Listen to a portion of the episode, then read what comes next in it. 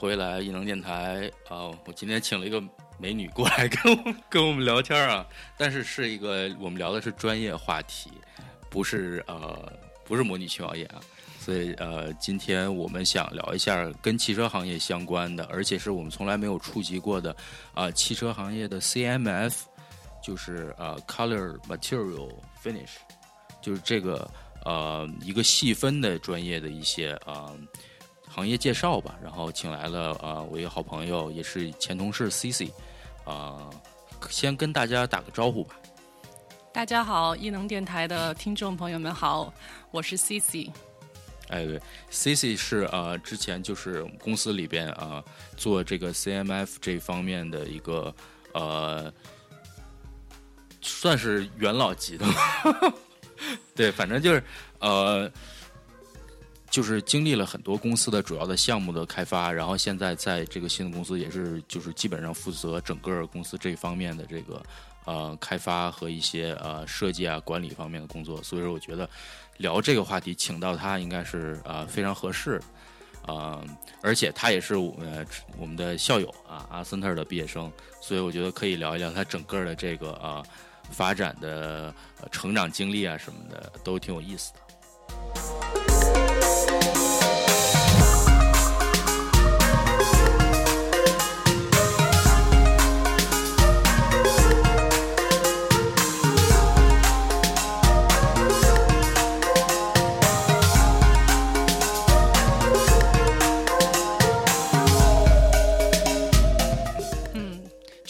开心啊，能够今天，嗯，过来跟大家聊天，因为我其实也算是异能电台的一个忠实听众嘛，听了很多期节目。谢谢谢谢。呃，特别感触的是，我记得之前导哥导姐那一期，嗯，R Center 十年，因为因为我跟他们算是同一批的，我是。二零零七年进二 center，所以已经十几年了。对，那时候就像导姐说的，真的是没有什么中国人。对对对，整个可能就是，呃，阿森特里面的中国人说一块聚一聚吃个饭，就是就是几个人一两围个桌子就就吃了，对吧？然后肯定一些就是比比较元老级的，你应该都认识。那时候，对，比如说 Grad ID 的，比如说这个呃 Product 各个专业的。对对啊，对我跟可能 trans 就是汽车设计、产品设计比较哦，对我是零七级产品设计专业的，对哦，你是 product design 对哦，这我还真不知道。对，嗯，就是对我也想聊一下我二三的学习生活一点点经历吧，对，因为毕竟是十几年前，很有点不一样。对，这个多分享一下，多分享。对。嗯，其实我听了有些节目，我觉得现在有很多国内的同学来 R Center，然后他们都非常优秀，然后都是什么清华呀，就是各个高校已经学习了一些设计相关的，就是有这个学历之后才过来深造，我觉得这非常非常棒的。但是现在高中生也多了，高中生也多，但是我就是真的是完全没有。任何画画设计的经历，然后误打误撞进了 Art Center。哎，那那我问一下，你以前在国内上大学了吗？上上过是吧？对，我是没有毕业，我读了呃，在湖南大学读了两年的工商管理，所以是跟设计完全没有，就是我是真的是零。基础，所以我下待会儿会讲一下我这个零基础是怎么混过二三的。你可能在湖南大学受到了他们工业设计一些熏陶，是吧？那那根本就不知道，就不知道，不知道。对，就是我是在那边读，然后因为我是跟着。呃，我的妈妈移民过来，所以我就突然没读了，在湖大就转过来。来这边我读的是社区大学，先学的英文，然后读社区大学就是 PCC，也是帕帕萨蒂纳的一个还蛮有名的社区大学。然后我还是当时也是想读管理方面或者是嗯啊传媒方面的东西。啊，完全没有想过学设计。那是当时正好有个也是中国一个朋友，然后他在学设计这一块然后说要不要拿个选修课。那当时那堂课是 是 rendering，然后 StanCon 的一堂课，StanCon 也是他是在二三的也有教课，现在教 Grad ID 好像。当时他他在 PCC 有嗯上很多课，就教很多课。我就误打误撞去了那堂 rendering 课，然后。在零基础的情况下，就是每天写作业非常的头痛，然后完全没有用过 marker，嗯然后。每次作业讲评的时候，老师都会拿了我的作业贴在那个墙上，就是做负面教材，就是不该画，不该怎么怎么样，就是我这种。但是可能当时也是很，就是想要努力一点吧，就是怎么说，虽然自己基础不好，看能不能，呃，通过努力能够。学更多东西，所以我当时就非常的努力，到就是自己花花很多时间去学、去画、去试。所以当时 final 的时候，老师还给了我一个很不错的成绩，然后跟我谈了一下，说：“哎，你好像在设计这方面有那么一点天赋，虽然你画的。”就是那种很不会画的 最具潜力新人奖，没有没有没有。然后他说你要不要考虑一下 Art Center？我说 Art Center 是什么什么东东啊？然后他说你可以去那个学校看一下，看一下他们那个 gallery。然后我就自己开车上去了。看完之后也就改变了我的人生吧。又我回家之后就跟我妈说，那就是我想要做的以后要做的事情，那就是我想上的学校。就是你当时在 PCC 上这个课的时候，你还没想转专业，对吧？对，就完全是想拿一堂课玩一玩，觉得挺有意思的，跟朋友一起。对。然后后来觉得，哎，好像还还能画画，还挺炫的。然后就是一看那个学校那个氛围，就觉得可以学一学。对，就学校展的这些东西，我就当时已经十五六快二二十年年前了吧，真的是很炫酷，很未来感。我觉得就对自己有一种。冲击吧，所以特别想学。然后，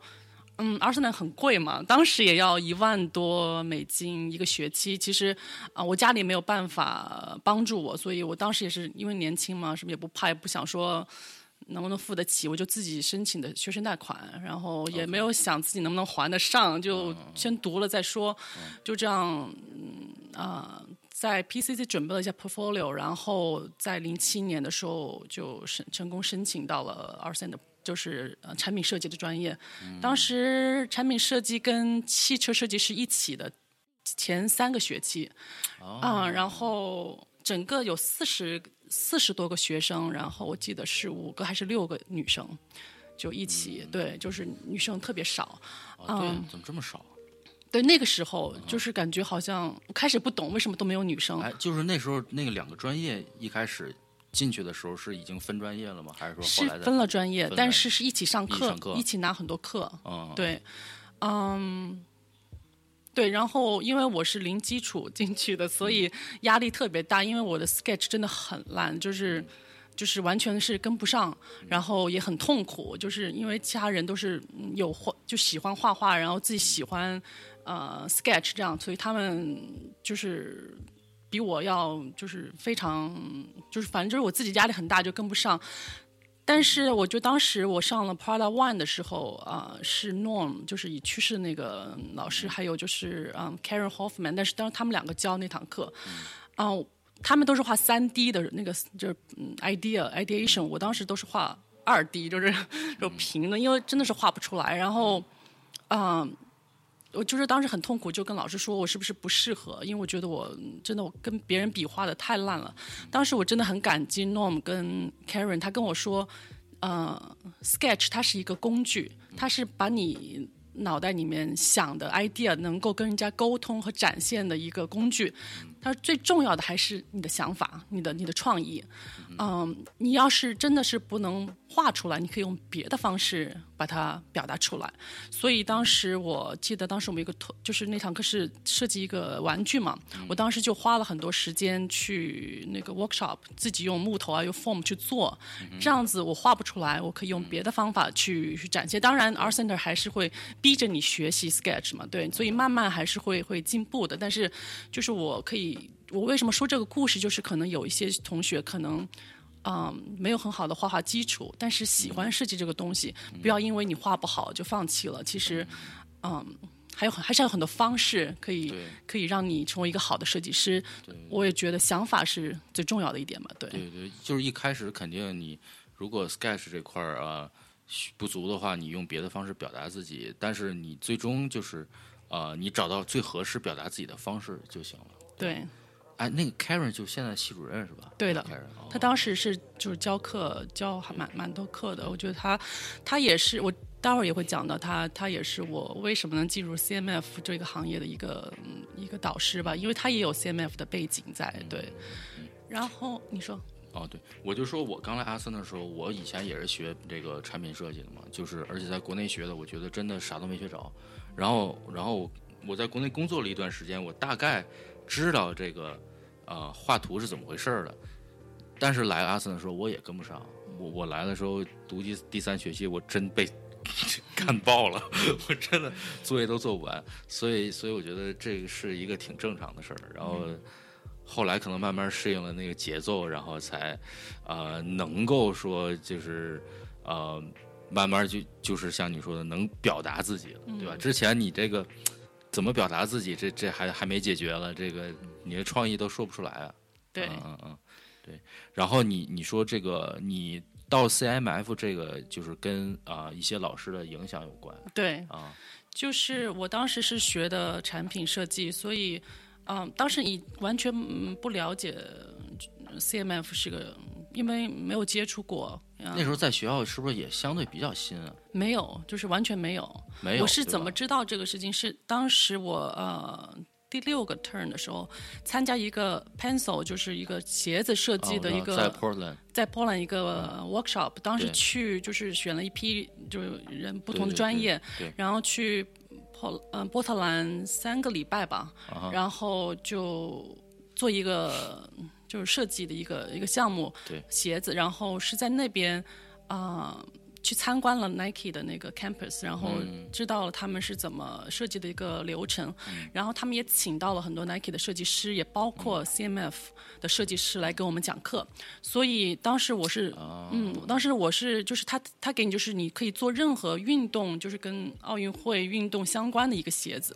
然后你从最开始的。嗯想法到后来的研要去做 research，到最后的设计草稿，到之后做就是做一个 present presentation，、然后给他们请了什么 Adidas、Nike，还有不同的嗯设计师来听我们的最后的一个一个报告，这样子。对，所以那是我第一次就是呃。就是了解到还有 CMF，就是你把鞋子设计出来之后，你要去想它的颜色、它的材质，啊、是什么，然后为什么用这些颜色，为什么用这些材质，所以，呃，当时就是我记得报告的时候，我在颜色材质方面可能做的比较呃着重吧，所以当时。对 Karen 他也去了最后的 presentation，、然后他就觉得，哎，你这块面就是颜色方面还还还不错，然后他跟我说有一个嗯实习的机会，在 Fisker 是一个、呃，也是一个汽电电动汽车的一个公司，然后他想找 CMF 的实习生。然后我当时说，CMF 是就是就我自己能行吗？我没有学过，我只是在学校学过产品设计，啊、可能当时也年轻嘛，当时快毕业了嘛，第六六七个 turn 就想说去试一下，这就是为什么，也是真的是 Karen 介绍这个机会，然后我就啊进入了，就就就实习机会有了这个 CMF 的实习机会。而。且我觉得你当时是去参观 Nike 的时候，他们那个 CMF 本来做的就好，嗯，就是人家那种特别实验性的，然后各种材料啊、各种什么技术啊，都是能够看到很多有意思的东西，就是直接就让你对这个感感兴趣了。是的，嗯那时候学校是不是还是不是还没有 CMF 那个 lab？有已经有有，但是我没有太多兴趣，因为嗯，它不是特别传统的这个 product design，对对，可能有人有有兴趣的可能会去里面找一下材料，但是对但是我真的没有太多接触，因为就比较 focus 在就是就是产品设计这一块嘛。对嗯，对。现在我看到有些毕业生就是 trans 的或者是 product 的，他们毕业的时候会专门展示 CMF 这块，嗯以前其实很少。现在也有教了，现在也有 CMF 课了。哦，有这课对对对，那你可以去讲讲。希望有机会吧。对你，你肯定可以，应该去讲讲。对，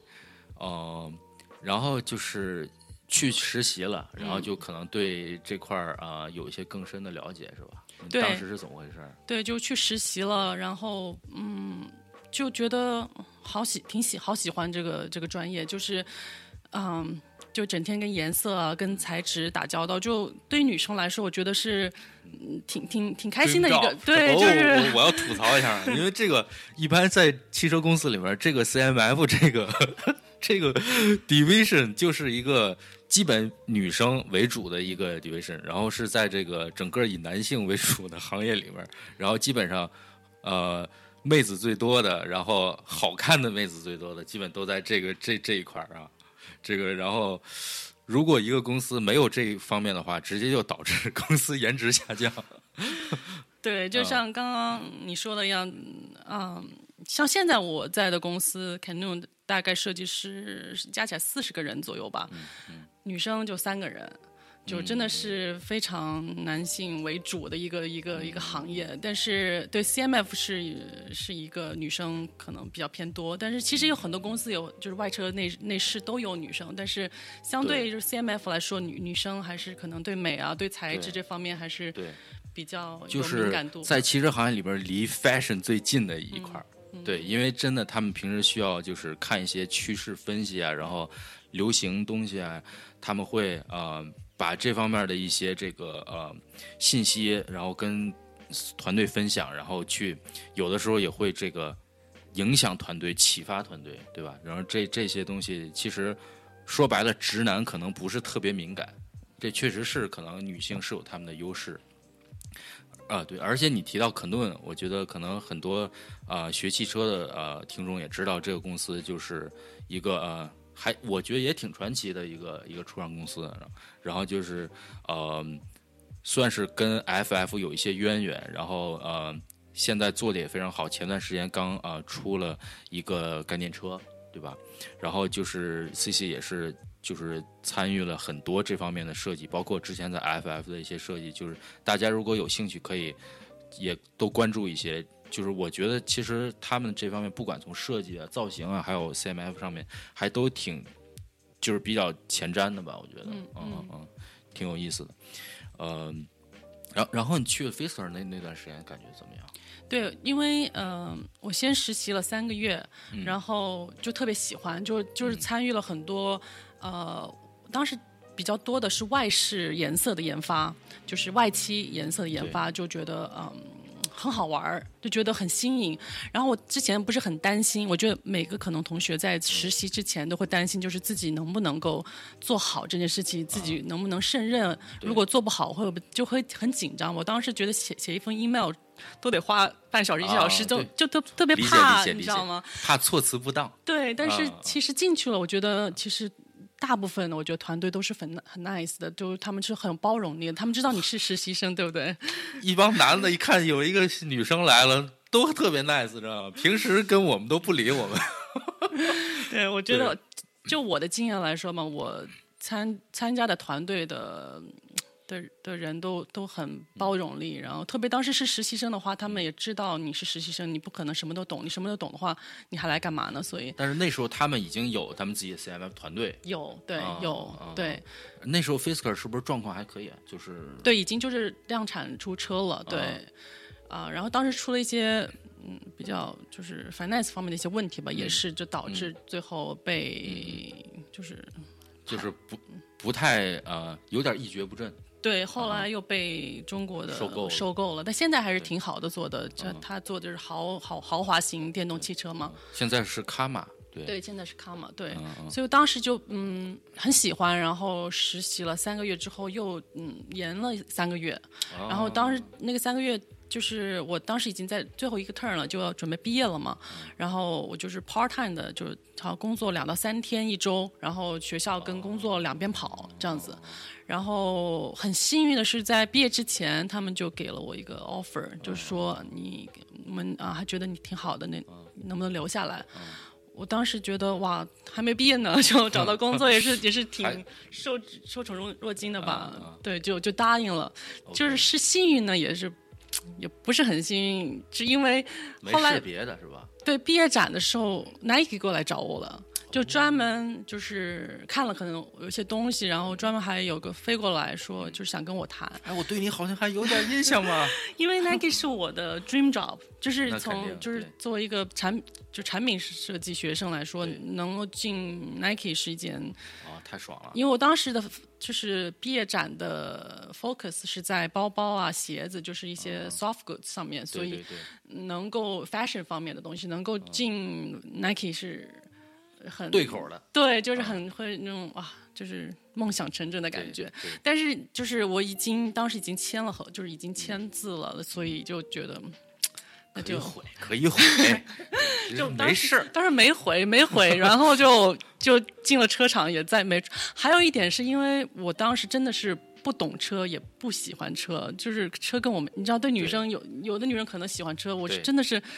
他们一聊起什么什么年的那个是什么车，这是我完全是问一大堆问号，你知道吗？但是就真的是，嗯，就是撞进了这个行业，撞进了嗯电动汽车这个行业，就一直。呃，在做车这一块儿，所以 Fisker，然后嗯，工作了大概两年多，啊、之后去了奥迪，然后然后去了 FF，然后现在在 Canon 这样子哦做 STEM 的负责人，对，哦，OK OK，嗯，哦，你你还中间经历了几家公司，嗯对对，嗯所以在嗯。其实就是作为当时一个学生来觉得你都没有学过嘛，就是在 R Center 也好，就没有学过任何 CMF 的知识，嗯到底是怎么做，或或应该怎么设计，怎么研发。嗯所以我觉得我所有的这些这方面的经验都是通过工作来来学到的。是当然，R 三的会给你一个很好的基础，对吧？嗯怎么设计，对吧？的过程，呃，或者是这个抗压的能力，对，对这都是对 R 三的非常宝贵的宝贵的东西。我我我真的觉得二三是个很棒的一个经历，我现在都嗯每就怀着很感恩的 这个，而且我我听说好多好多就是其他的学生跟我说二三那儿就是竞争压力，就是竞争特别大，就是同学之间可能不是那么友好，但是十几年前的。啊、r Center，特别是产品专业，我觉得是非常友好互助的，因为一片祥和，对，因为嗯、产品它的 option 就是选择性很多嘛，对你可以就同一堂课，你可能做的是鞋子，他可能做的手机，他可能做的是包包，他可能做的是椅子，就是你们不不不存在竞争关系，没错，所以其实是蛮户外的。对对对，对我氛我围挺好的，对我我我感觉是这样子的，然后也是嗯对人生的一种磨砺吧。我记得十几年前的 orientation 的第一天，我记得当时那个老师跟我们说：“你看一下你左边、右边的人，这个人可能就是你一辈子的朋友，或者说是战友。也可能是我们经过二三的，就是因为就是很难嘛，特别是头头几个学期。”几个 turn，对能够一起熬过去的，真的就是一辈子的朋友。就像像导姐一样，我们从认识可能零七年认识到现在已经十几年的是非常非常好的朋友。对，所以我觉得二三的它能让你无论是在身体上或者心理上都变得更加强壮，是不是？咱不是给他做广告的，没有，我是真的是自己的有深切感动，但是是压力也确实很大。我我记得我毕业之后第一次开车去 R Center 的时候，开着开着快接接近学校的时候，这个心跳开始加快，因为所有那种压力有 不好的回忆、压力，就是 final 前的紧张都都来了，就是有那种嗯症候群的感觉。对，但是毕业这么多年了，觉得还是挺感恩学校的。对，可能多少还是有点敬畏之心，因为你去了的话，你你你会觉得那里边有很多这个啊，这个跳动的思维是吧？有很多创意在里边，包括之前那些回忆啊、压力啊，可能碰上哪个老师了，对，对对，都会有很多这个呃感触啊。嗯，然后就我觉得你刚才这正好，可能后面我们如果再说到经历再再回来啊，但是你提正好提到了这个，就是呃 CMF 之前可能学校教的不多，然后后来进公司学了很多，嗯，就是所以到底他是做什么的？这个可以给我们简单介绍一下。对，所以 CMF 它就是一个缩写嘛，就是颜色、还材质。材质跟 finish，就是表面处理。处理表面处理的一个一个设计的一个相关的。我对基本上的经验都是在车企，就是车这一块，所以我能聊的也是车这一块。所以，嗯，就是每个公司可能它的文化不同，有有很多公司其实 CMF 它它的设计。过过程会在比较靠后，就是可能内饰已经出来了，外饰已经出来了，你再去做这个颜色的材质。嗯。但是我比较幸运的是，可能也是因为是初创公司吧，然后团队也比较小，对，所以我在非常前前期的时候就参与了。跟 FF 元老。对，因为我进 FF 的时候，当时才八十人，八十几个人，到后来一千多人，所以那时候设计团队还很小。但是，嗯，我觉得那个传统是很好的，就是我们的老板会让我们在最初的时候就跟车内设计师、车外设计师共同的去 review 啊，他给给一些非常早期的一些一些。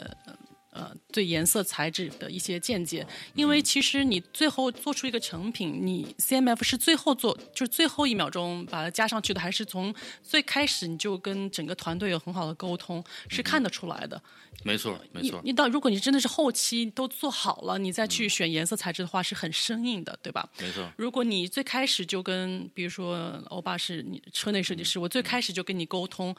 啊，我希望有什么材质在，然后你的你你希望表达的一个给用户的一个车内的感觉是什么，你的方式是什么，我们就很好的沟通，然后可以做达成一个非常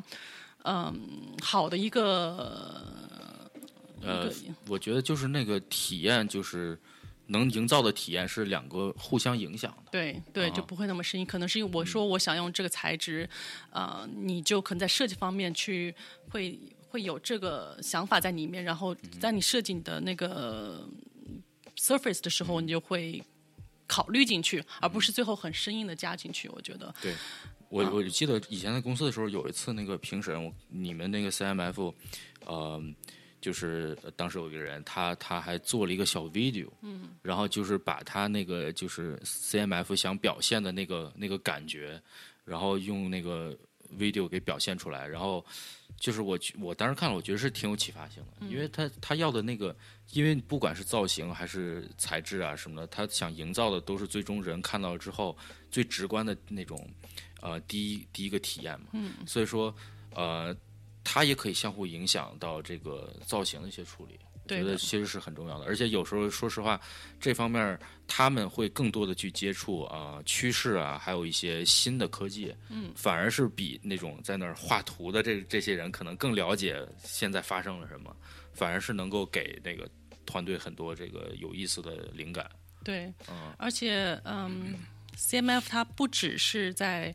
就是。Two D 的一种表现，它可以可能是更多的感官的表现，它不只是在最最基本的就是外视的。喷漆的颜色，对吧？然后内内饰的整个嗯。基调的颜色材质，它其实还可以有很多感官，比如说它的触觉，然后通过纹理的处理，通过你你选择的材质，然后甚至从味觉、从灯光、从各个方面，就是你所有的感官去营造一种不一样你所想表达的客户的体验，就好像你你在设计一个你的房间一样，你的 living room，你想要。表达一个什么样的感觉？一个什么红木家具？对，不要红木家具，我要这个啊，后现代的是吧？这个中式的、简约的，对，这些都是呃，看上去比较抽象，但其实是你是用看得见、摸得着的方式去体会。对对，然后哎，我问个小问题，你觉得是不是 C I F 在内饰的这个结合的时候会更丰富一些，相对于外饰来讲？对，因为外饰啊。它比较还是比较简单嘛，对，嗯，可能供应商方面也比较少，可能就嗯就十十个十几个左右。但是内饰它引它所面对的材质，你所碰到的看到的，基本上我们 CMF 都要参与，就是从塑料到玻璃到皮到布到地毯到。那个 headliner 就就是顶棚，顶棚，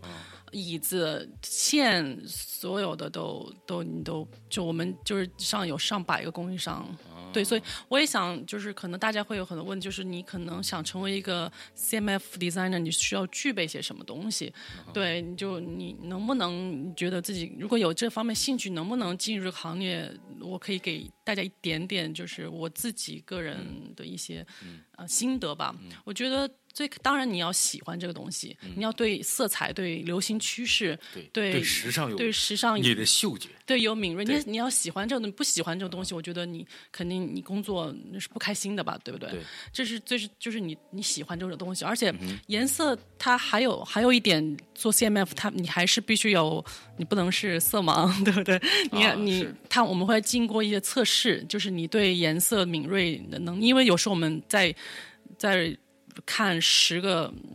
paint sample，可能有的人看就觉得它都是黑色，有什么区别呢？看到有一些汽车的这个宣传片啊、广告片，就看到有那个 CMF designer 在这个阳光下拿着一个样板，然后在那看，哦，这个反光，哦，对对，是个红，对啊。对，我们要从黑色中看出各种不同的红的红黑，还是绿的黑、黄的黑，就就是你对色彩要非常敏锐。这对这其实有很多这个做内外饰造型的设计师。都都有些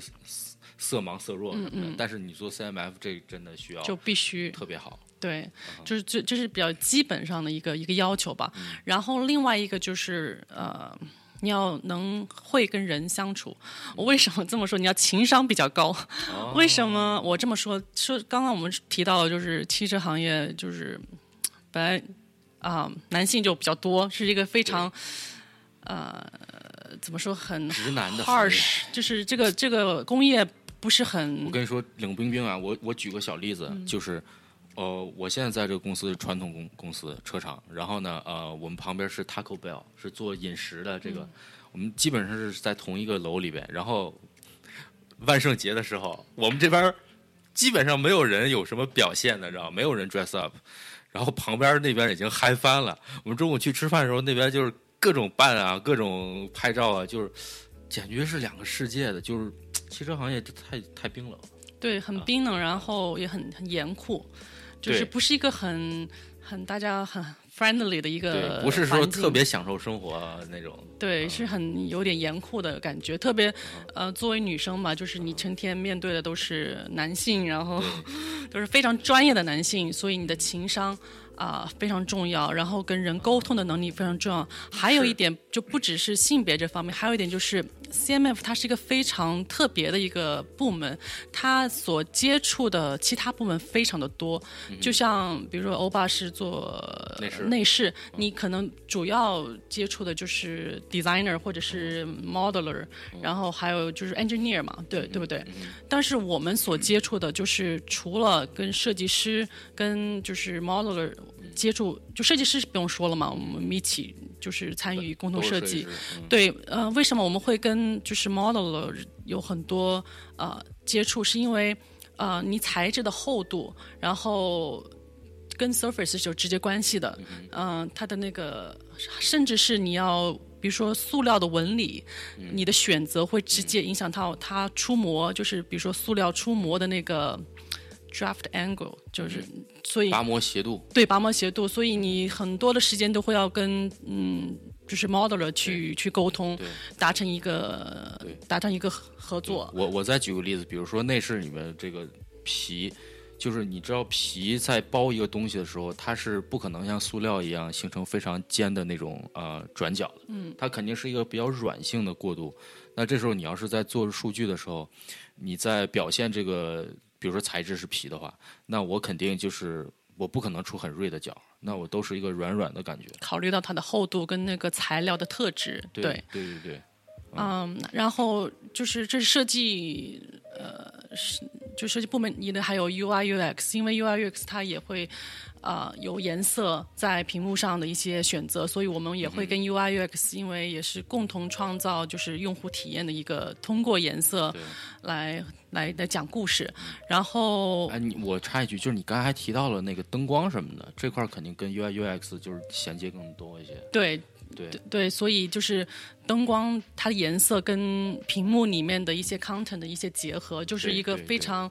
呃，营造一个氛围嘛。对对，所以呃，CMF 也会，就是就是车内的那个灯光的颜色搭配怎么转换，对，这个也是我们我们也是就是参与就是主要负责设计的这一块儿，然后。这是设计内部，然后还有设计内部，还有就是 graphic designer 也跟我们是经常合作的，因为你所有的 logo，所有的嗯那些 warning sign，那些在车上面出现的所有的那些字体的颜色背景，我们也是会跟就是平面设计师有很多合作。嗯，除了设计部门以内，当然工程部门就不用说了，就是整个价格，整个呃。重量对于材质的选择和完成工程部所要的要求的测试，就是来来回回是非常多的、非常多的合作。然后除了工程部，还有采购部。为什么采购部呢？因为，嗯，CMF 它是会除了跟公司内部的合作工作之外，很大一部分我们的时间是。与供应商的一个一个合作，因为所有的研发，任何所有的产品，我们有一百多个供应商，可能 CMF 你要要负责布啊、皮啊、塑料啊、喷漆啊，那怎么去管理你的时间？怎么去抓你的进度？怎么去抓你的成本？然后跟采购部去，呃。去协调，因为你不是说呃，我 CC 想要用这这个皮就可以用的，你可能要找出三家皮的公司，然后去分析报告，说他们的优势是什么，然后他们劣势是什么，然后他们的价格的空间是什么？可能他们贵一点，但是他们有这方面的优势，所以也会跟采购部有很多的接触。对，然后就是我我插一句，就是说我们在这个设计过程中，比如说一般你内外饰，你画了一个东西之后，你可能就是。引一下啊，这个东西大概是这个材质，但是你你到 CC 这边就是他对真的去给你找能做这件事儿的人，对吧？他会去去去那个去联系这些供应商，然后能够知道啊，比如说呃，在这个世界的某个角落，哎，他能做这块木头或者说某种皮，对，他是他是他们是真的去把这个东西实现的一个呃角色。对，就是从最初的一个。呃，idea 到最后的一个执行，然后研发到一个车可以使用的，因为 CM 还有很大的一个挑战，就是不是所有的皮，不是所有的布料都可以用到车上，因为他们的那个啊要求是非常非常高的，就是它必须那个安全性啊，包括这个标准，对，它是。呃必须有十年的保证，保证不会有任何颜色的变化或者是质量的变化，而且它要。去很多高温、低温的测试，就极寒、极冷，然后还有在 UV 太阳光下就的测试，所以能把一个。材质能带到车企车车的那个身上是一个非常漫长的过程，它不是简单的家具的那种。对，不是因为它的就不是 fashion，你可能就是穿几年、一年都挺多的，就如果没有问题。但是车你真的要保证就是十年最少十五年，有的车不一样要求，所以这个研发的过程就是把一个新的材质带到车的车里面是一个非常有挑战的。对，很多时候我们跟供应商那个聊的时候都是。啊，他会拿几个样品过来说：“哎，这个我们最近啊研发了一个这个新的这个样子，或者说是某种材料，但是目前呢可能还不能用在车的上面，我们还需要一点时间再把它这个各方面标准做做的比较比较好，对，比较高。然后，呃，我其实特别喜欢看 CMF 你们那个就是就是 present 的时候拿出来一个就是像一个样品盘一样，是吧？你可以介绍一下这个，就是呃一会儿再回到刚才的话题，就是说。”有时候会看到一些他们拿到这个样，哦，这个好有意思啊，这个从来没见过这什么东西，就是就特别特别那个，你平时可能是那个生活中或者你都没怎么见过的样品，他们可以从这个呃供应商那边搞来，感觉哦，好神奇啊。对，就是可能我们展就是当时比如说一个新的 project 嘛，对不对？我们可能 CM 会有一个定位，从一个呃情绪的一个或者是个故事故事性，我们觉得我们要。要针对什么样的客客户群体，然后我们会做一个什么样的感觉？就像一个家居，你想要一个嗯简洁风或者是奢华风，我们会定义出一个大概的一个趋势和灵感，然后在这个基础上，我们会找一些样品，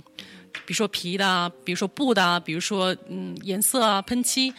然后把它组成一个，就像。组成一个样品盘一样的，你可以看到它整个结合起来的一个感觉。比如说这个底子是这种皮，然后配到这个喷漆，然后这个金属这个线，然后你会很直观的感觉到哦，这个车内饰和外饰是这个感觉。对，对我们有很多种不同的组合，这就是为什么好玩的一个地方。有点像那个你去餐厅那种摆盘一样，就拿一个盘子上来，然后他给你呃摆的特别好看，有几个小样品弄到一起，哦，就这个意思。对，这样的话也可以就是嗯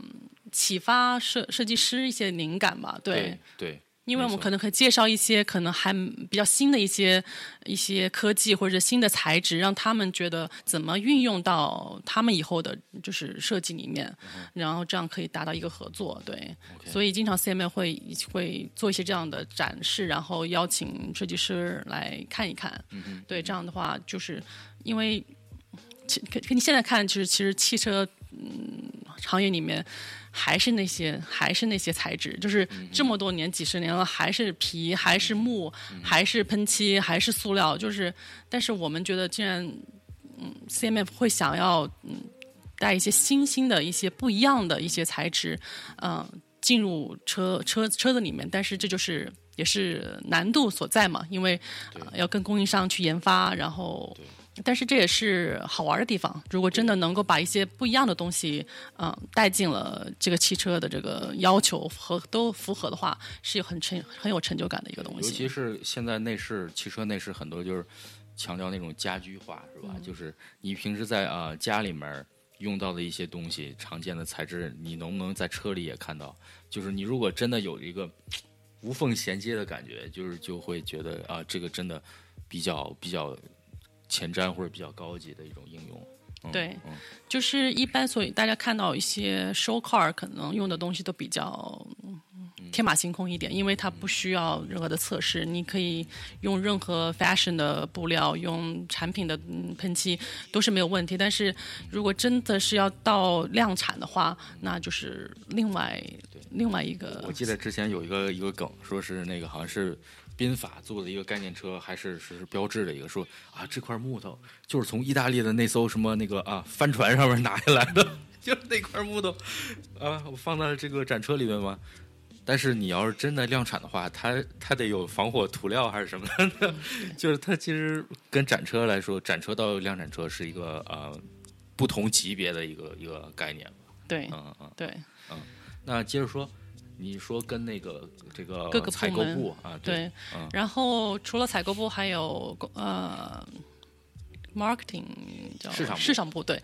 啊，因为颜色其实很多公司都是品牌品牌的一个很重要的一部分，所以 CMF 其实在 logo 啊，或者是你品牌颜色的定义啊。就是都会参与很多，然后经常会帮他们。就现在很多 social media 的一些发布，我们也会经常啊参与，就是给他可以给他们一些帮助和协作。对，就是你可以想象为什么我说要处理人与人的关系，就是你可以想象，你可以每天你可以相处下来的人真的是非常杂，也是非常多的。然后啊，每一个人当工程部啊，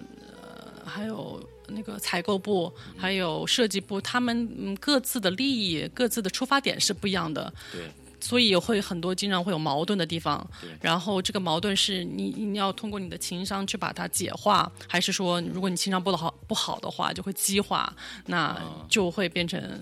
很难、很不融洽的一个工作环境吧？对，所以我觉得作为一个 CMF designer，因为你要嗯处理的人和事很多，所以。你的这个耐心啊，或者是你的情商这方面，就是你要能够处理。如果你不喜欢跟人打交道，那也不太合适，因为这是不可避免的。因为你就是供应商就已经好上百人了，然后还有公司内部的，所以就是。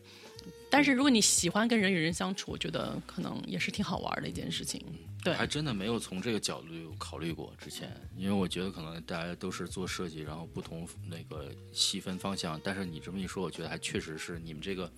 交流的广度其实是对更多一些。对，而且 CMF 它有一点跟其他设计部门，就是它可能开始就有一部分，其实我可我可以说百分之只有三十是比较。好玩的，就是真的在做设计，在做在做创作，但是百分之呃六十到七十之间其实是还是做一些比较枯燥的一些跟进，因为你特别是做量产车的话，你很多的呃材质是需要就是 daily base 跟供应商去 follow up 去跟进，落地，对你每天都在拿看到 sample，然后去那个 light box。就是看去看它的色色彩对对灯箱，去看它的色差，然后去，呃，外面就是嗯，就是天然那个对，就是太阳下面去看它的色差，然后写作用眼肉眼还有用一些设备去测量，然后去反馈给供应商，然后供应商再寄回来，然后你再反馈，就是这个就是一个产品的可能就是这样来来回回的。就是调整，就是像一年两年的时间，所以你可以想象到一百多个产材质，然后你还要保证，比如说是全黑的内饰，你要保证皮质、布料。地毯，然后塑料，它都是同一种黑，但是这是非常难的，因为它本来不同属性的材质就有它的独特性，它的光泽度不一样，它的材质不一样，所以它不可能百分之百的做到真正的颜色都是同一种黑。那你作为 CMF，你就是在这个把控上要要非常的认真有耐心，对。一点点的去把它。做到最好，对对，你就我举个例子，就是一般的直男，你能够分清女生的那些口红的那个色号的差别吗？你根本就看不出来区别嘛，对不对？啊，但是这个就是他们啊，CMF 这块一定要非常就是，你先有些东西他们要去室内用灯箱去看，就室外用这个自然光去看，对，它的反反光啊这些都不一样，所以说很很细微微妙的变化，他们都需要去察觉，然后能够去跟进啊。大部分就是现在还是用设计师的眼睛去评断，但是我们也会用仪器，就现在很多仪器可以测量那个材质的光泽度、它的颜色，它有 R R G B 的 data 给你。但是现在还是主要靠靠眼睛，所以你怎么样跟供应商达到一种默契啊？你比如说你说啊，再稍红一点，再淡一点，再再光，就这个东西是很难量化的嘛？对，所以有时候我们必须。所以 CMF 对 C M F 还有一点就是经常会要出差，因为你经常会飞到供应商那边去当地去。他的工厂里面去跟他一起研发，可能因为时间的关系，你可能来来回回会花很多时间，所以你可能去那边待几个星期，就在那边去研发那个颜色会更加快一点，也也是可以跟那边你可接触到的那个呃技术人员达到一定的默契度。是对，所以出差也是个嗯经常会发生的事情，而且供应商全世界都有，欧洲啊、亚洲啊、墨西哥、美北美，所以就是。是你能够可以喜欢出差吧，就不在乎可以到处跑 的，也是 CMF 一个很大的工作组组成部分这样子。嗯嗯，这块其实跟那个做那个就是 craftsmanship 那种，就是精致工艺那那方面，对我们合作很多，对对对，因为他们也是，比如说就是呃，他们会确保这个设计的呃品质能够达到设计师的一些要求，对吧？还有就是他们在设计之初就会告诉你，你要这样去设计的话，很容易出现某些问题，在这个品质上导致你这个，呃，外观上感觉不高级，那你就要规避这种设计，就是类似这种也是，呃，跟你们的合作会比较多。对，是是是，嗯，行，你这个呃，公司这一块儿其实可能大概各个部门的这个，咱们也涵盖了很多，是吧？嗯嗯。然后，呃，你觉得这个设计过程中，嗯，还有什么能分享的吗？嗯，就是刚刚，嗯，我们聊到，就是作为 CMF designer，一个很大的挑战，就是把不是车企所认证的材料带进带进车内部，是一个比较困难的事情。它是需要很多时间，还有各个部门的配合和呃。还有就是，就是需要投资投投入一部分资金的一个一个一个过程。对对对。对，所以我可以举一些例子吧，就是比如说我现在在做的，如果大家可以看到 Canon 的那个那个新就是推出来那个车，它虽然是 show car，但是我们就是会把很多它里面的这些我们所用的材质带到量产里面去，就有几个特别的地方嘛。嗯，第一个就是我们的顶棚用的是那个毛毛毡。毡毛毛毡，对对，其其实毛毡这个东西，它是一个非常历史很很渊源的一个一个材质，就是大家都知道用到生活中，对吧？用到呃服饰上面都都很多。它是一个很时尚的，很在产品中其实有很多包包啊、鞋子上面都可以看到的材质，但是呃，但是运用到。运用到就是汽车里面还是第一次，我们是整个在车的顶棚都运用了这个材质，然后它为我们为什么用这个材？因为它有几个优点，第一是它会感觉，因为我们这个 Canoe 它车的设计感就是很。像家像家的一种感觉，像一个你的客厅，很现代的那种感觉。对，很很多空间的感觉，所以我们想营造一个非常酷的一个一个一个 space，一个一个空间。所以，但是是它是很舒适的，它是很亲和的，所以你可以碰到的地方，你可以比如说头会碰到地方，你手碰到地方都是柔软的，是是像像家的家里一个毛毯啊这种感觉。它这个这个 felt。的毛毡，我们运用在整个车顶上面，它是通过那种就是灰跟白黑相结合的一个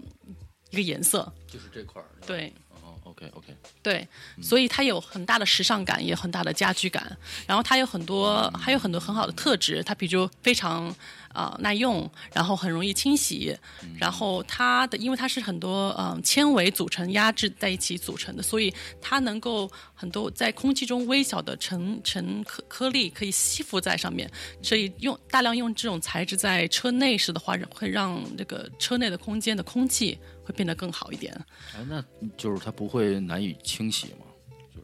因为它是比较粘粘东西嘛，像你说。对，但是它轻轻的，它是它它的表面上，你轻轻的用那个呃布或毛巾是很容易打理的。就是为什么其实大量用到包包上啊，用到鞋子上都是可以，因为它其实比想象中是更加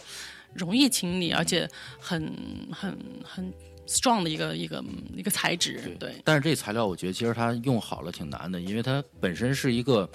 不是说特别呃价格特别高的一个材料，就是说很。有的时候可能你看那个有一些呃座椅的这个呃后排座椅的背面，它也会用那种毛毡，但是它就是如果是处理的不好的话，它会显得比较廉价。对，怎么能够让它就是不要起什么毛球啊，然后能够让它就是又有那种现代的感觉，其实是是很很不一样的应用，我觉得。对，所以我们在颜色上也不是会用，就是完全一个黑全黑，因为全黑有时候看上去就比较廉价，所以我们有这种，就是几个颜色在一起，呃，灰黑在一起结结合起来，会感觉比较更现代，变那个时尚大衣的那种感觉。对，就是那种高级毛料大衣的那种感觉，对对，而不是那种比较廉价的那种那种的处理。对对对。然后我们还可能就是，其实图片上可能看不太清楚。然后我们运用了很多呃回收再再再回收的那个塑料，因为其实啊，因为我们这台车的不是走高价位的路线，所以它的成本控制是比较比较紧的，所以有很多材质是就是塑料。就暴露在外面，你为让你怎么样能够把塑料暴暴露在外面，大面积的暴露在外面，然后不不显得廉价呢？就除了我们在可以看到我们在表面上有很多竖条的那个纹理，纹理让它更加三 D 立体。然后是挺好的，我我刚当时看到的时候我就觉得，哎，其实这个很巧妙的。对，虽然还是塑料，但是通过这个纹，就是这个 stripes 这个处理，让让你整个。感觉很不一样，对，就是条纹嘛，就是让它感觉有更多的细节了。对，然后我们在这个基础上，我们还用了就是呃回收的塑料，因为塑料在回收中它会有一些颜色是没有办法被处理掉的，就是很难我们看到塑料的回收塑料会有一些呃瑕疵、一些色块、色点，但是我们觉得它是其实是很好看。现在很多无论是球鞋啊，或者或是产品啊，或者是家具，越来越多的趋势。年轻人，特别是年轻人是喜欢的，因为它比普通的塑料更加特别，更加更加有趣。他能看到这个材质本身的一个属性。对，因为我们想说，它就是这个特质，它里面就是有一些颜色，我们觉得它就是它是美的，它是漂亮，它是通过这个，它是一种这种回收环境所带来的不一样的一个一个特质。所以，呃，对，你看，就是在方向盘，你可以可以看得出来有这种颜色。嗯，小小的那个颜色的斑点是吧？色点，对，还以为是我这屏幕画，就是很我们我们处理的很就是很低调，不是说你一看到就觉得它有点点在在里面，你要真的用到你很近近距离接触的时候，你才发现哎，这个材质不一样，这个材质是什么？对对，有些可回收材料，大家可能印象中都是那种啊，感觉。这个材料本身有一些这个呃斑驳，对吧？有一些好像是不同的东西杂质掺进去了之后那种感觉，但是它它就表现出来它的特质就是我是可回收的材料，我是很自然的、很环保的材料。对对，所以就通过刚刚那个条纹加上这个嗯。就是回收材料的这个很特特殊性的处理，让整个虽然大大量运用了塑料在空间内，你不会觉得它很廉价，你会觉得它很很新、很清新、很不一样。对，对对对，我觉得你们整个这个内饰的感觉就是那种高级灰啊，知道吧？就是不是很跳，但是它的这个高级感是确实是有的。对，为什么我们用的就是很 neutral，就是很。就是灰以灰调中性中性的颜色，是因为，嗯，其实嗯，比如说欧巴的家跟我的家肯定是不一样的，对吧？就装修啊、颜色、材质、家具都是不一样的。对。但是我们俩开的车可能是一样。如果我们都是开，比如说 Honda Civic 的话，我们真的两个车内饰都是一样的，对吧？所以其实很多车它的那个特性很少。对吧？都是灰啊，都是呃米色啊，都是黑色，所以我们当时就是这个想要突出个性，但是有一个给大家一个平台，所以整个车内的设计是以黑跟灰为主。那么我们可以，我们还会设计一些嗯饰品，不是饰品叫 accessory 是，就是属于是嗯。像包包啊，或者你需要眼镜盒啊，就是你可能在车内需要的一些一些用品，这些我们都是会大量用一些个性化的、比较强强的呃冲击感的颜色。OK，就是欧巴会选的颜色跟我选的颜色会不一样。那这些跳跃的性的颜色搭配在这个灰调的基础上，就更加和谐，同时也可以展展现你跟我之间的个性的差异，对吧？可能我喜欢嗯 pink。可能我会放一个 pink 的包包，我会放一个 pink 的眼镜盒，在车内，那整个感觉就不一样了。可能欧巴会喜欢蓝色，就是我们我们会想，因为车其实你每天在这个空间里待的时间很长，如果你用太跳的颜色，你可能过了一段时间就会可能觉得有点，呃呃，太太 loud。我们经常会说，就是感觉有点太这个，嗯。太燥了吧？太燥了，对 你可能最开始还行，但是你如果每天都开着车好几个小时，然后天天都看着这个皂的颜色，可能也没办，就是还是不不太不太合适。但是，所以我们觉得基调还是以非常舒适的灰跟黑为主的基础上，你可以根据你个人的喜欢。去选择一些小饰品、小用品，然后，嗯，你可以看到我们就是在门上设计的有一个，就是可以自己挂一些东西的那个小设计，而且是模块化的。对，模块化，那就非常的就是根据你自己喜好，可以装饰你的这个车的空间，让它跟其他的其他人的空车的空间是不一样的一个感觉。对。其实有很多这种比较高级的，不管是家居用品还是这个呃时尚行业的这种呃衣服呀、包啊什么的，它都是呃用这种细节来提升它的这个档次感的。就是很小的细节，但是它有一些材质、颜色的处理不一样，就马上让它的品质有提高，而并不是说非常一定要用一个第一眼看到是一个什么样的风，它是可能是第二眼、第三眼看到的一个比较有意思的。而且我觉得这个你刚才讲的这个呃。这个整个 CMF 营造的感觉跟你们这个车的理念也是相搭的。你们因为这个是想用一个是啊共享出行的这么一个呃方式嘛，所以这个车肯它更多的时候的使用方式是大家可能啊需要把这个车等于订过来，然后一起去呃分享它。但是呢，呃，我可能就是能不能让更多的人能够去呃喜欢或者说能够呃接受这个这个内饰营造的这种感觉？它不是说需要非常呃有一个很夸张的疯狂的想法，这只有百分之一的人能喜欢，嗯，而是我们需要营造的是一个普通大众都能够能接受的对，呃长时间在这个车车内里面感觉是舒适的，嗯而且你可以看到我们就是，啊、大部分的空间都用了这个浅灰色，就是就是在视觉上用颜色把空间化做到最大化，就是你可以想象，如果它是黑色或者其他颜色的处理。就没有这么大的空间化的这种感觉，你的舒适度就是不一样的，所以我们就是用大量的浅色，然后把空间度做到极致。对，而且我还看到这个这个就是有一个氛围灯的这个，它用这个灯的呃颜色，让这个内饰就是产生了另外一个维度的这种呃视觉上的体验。对，这就是呃，另外就是为什么我们以灰呃中性色做基调，我们就是想用。就是根据客人需要的，他的小饰品或者是这个灯来作为它的这个颜色的基调，因为你，而且这就是我们当时跟车车内设计师一起合作，在哪个地方有灯，然后造成一个很和谐、很很一体化的感觉，然后灯亮起来的时候，你整个整个内饰会是完全不一样的一种感觉，对。那这种材料它的可能反射啊，也能让这个能够更加强化它这个体验，是吧？突突出，对。明白明白，OK。哎，那我想问一下，就是说，呃，你在不同的公司都做过 CMF，你觉得不同公司有什么区别吗？肯定是有的。这个至少我知道 FF 风格跟肯顿就不一样，对吧？就是你觉得，包括在其他的公司，或者你看到了其他的公司出的东西，有些也很很创新的那种 CMF，你觉得就是会有什么呃不同的这种，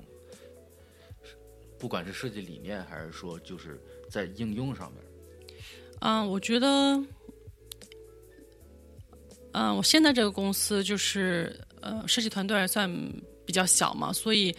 决策会比较它的呃过程比较简单，不需要说一层一层去协商，我们就直接做好我们的构想图，我们的我们的嗯 proposal，、就可能直接跟我们的 VP of Design，然后直接跟我们的 CEO 去去聊，他喜欢，他通过了，啊、那就过了，就不需初创公司初创公司的一一个比较好的，没有就是很有效率的一点吧。对对，不需要，因为啊、呃还有一点就是做颜色跟材质，很多人都认为它是非常大的主观性，就是为什么你选这个材质，为什么这个或者你为什么选这个颜色，就是那别人会有。特别是对颜色，别人每个人都有自己的去偏向性，对吧？可能我喜欢蓝色，我喜欢绿色，我喜欢黄色，那为什么你就要定这个红色呢？比打个比方，所以这就是我觉得，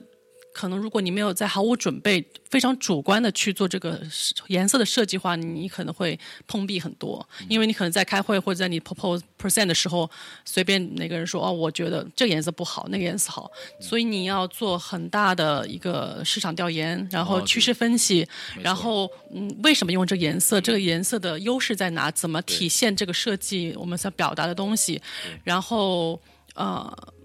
然后把各种就是渲染图做出来，然后可能比较每个颜色的不同的区别，然后通过你对嗯，比如说服服装，然后内饰就是呃那个内饰就是呃房子的内饰的一些室内设室内设计对，然后各个方面你可能做出一个很全面的一个一个报告，然后你再去来解释为什么这颜色最好的才比较有说服力，对。你才能够你要非常就是作为 CM CMF designer 你要要非常的，当你 present 的时候你要非常的考虑周到，因为呃毕竟对颜色的选择是很主观的一个事情，对，对。你要给他足够的理由去呃证明你这个选择是对的，对。对其实有时候，嗯，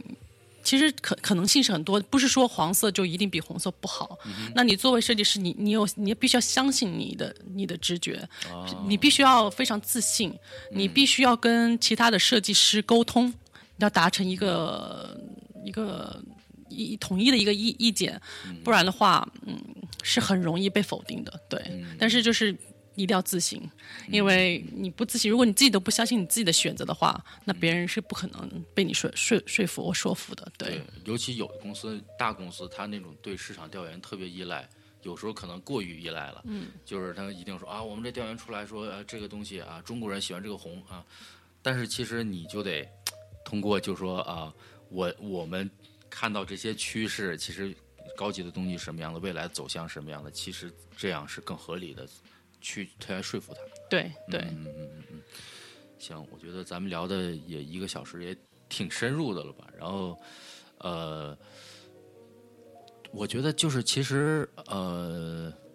也差不多，是不是？对，我今天主要来就是觉得，嗯，如果有同学或者是喜欢想要了解 CMF 这个行业，可能今天我们时间也有限，说的。可能就是非常表表面的东西，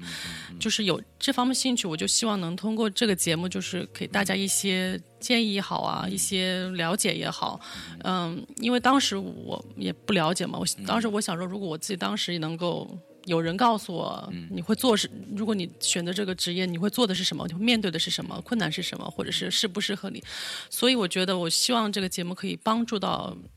嗯，这样同学就是我来这里最大的目的了。然后，如果有什么问题的话，也可以 私下联系我，我很乐意帮助大家。对，回答对。你看，这这人人就是非常好，就是其实我觉得在国外车厂做到那个你这个级别的 CMF 方面的确实很少啊，所以你觉得，我觉得还是很荣幸啊啊，这个今天这个啊 CC 过来跟我们聊这方面的东西，而且那么谦虚，人家都是负责这个的啊。你去找谁？谁能比他级别高？聊这个很少啊，所以我我觉得，呃，感谢你今天过来。嗯。然后呃，其实我看到现在国内有很多这个，包括培训班都在讲 CMF，所以说其实这个越来越得到重视。对。嗯嗯，我觉得。也是非常啊有潜力的一个行业。嗯，我真的觉得就是之前可能最重要是在车厂里面，但现在所有的产品，大大小小各种各样的产品都对 CMF 很重视，因为大家知道它是一个情感链接吧，它是对第一第一第一最直接的一个感官，它是什么颜色？很多女生对一个车的描述就是红的，嗯，对吧？对，不管是什么车型，我就喜欢这个红的车。对，而且颜色其实材质也好，它有一种魔力，它能。帮设计师设设产品，更好的体现，更好的表达。所以我觉得，其实这个行业是很好玩的。我觉得，如果大家有兴趣的话，我觉得可以多了解一下。然后，嗯，因为真的，这个就像欧巴说的，市场需要这样的人才会越来越多。嗯，所以像二三现在也慢慢开课了嘛，也开了 CMF 课，所以我觉得是。嗯，无论男生女生嘛，也有男很多男生的 CMF 设计师，他们有就是男生女生他们的特长不一样，对吧？所以我觉得大家有这个兴趣，我觉得是一个很好的一个职业，我觉得，起码我这么认为。就算你是个直男，你也可以做 CMF。对对对对对，就是你喜欢这一块的话，对。对，好，行，那今天聊这么多啊，感谢 CC 过来，然后啊，我们以后有机会你下一辆车出来了，时候？可以再来聊一聊啊。好，嗯，那今天先这样。谢谢大家，好，拜拜。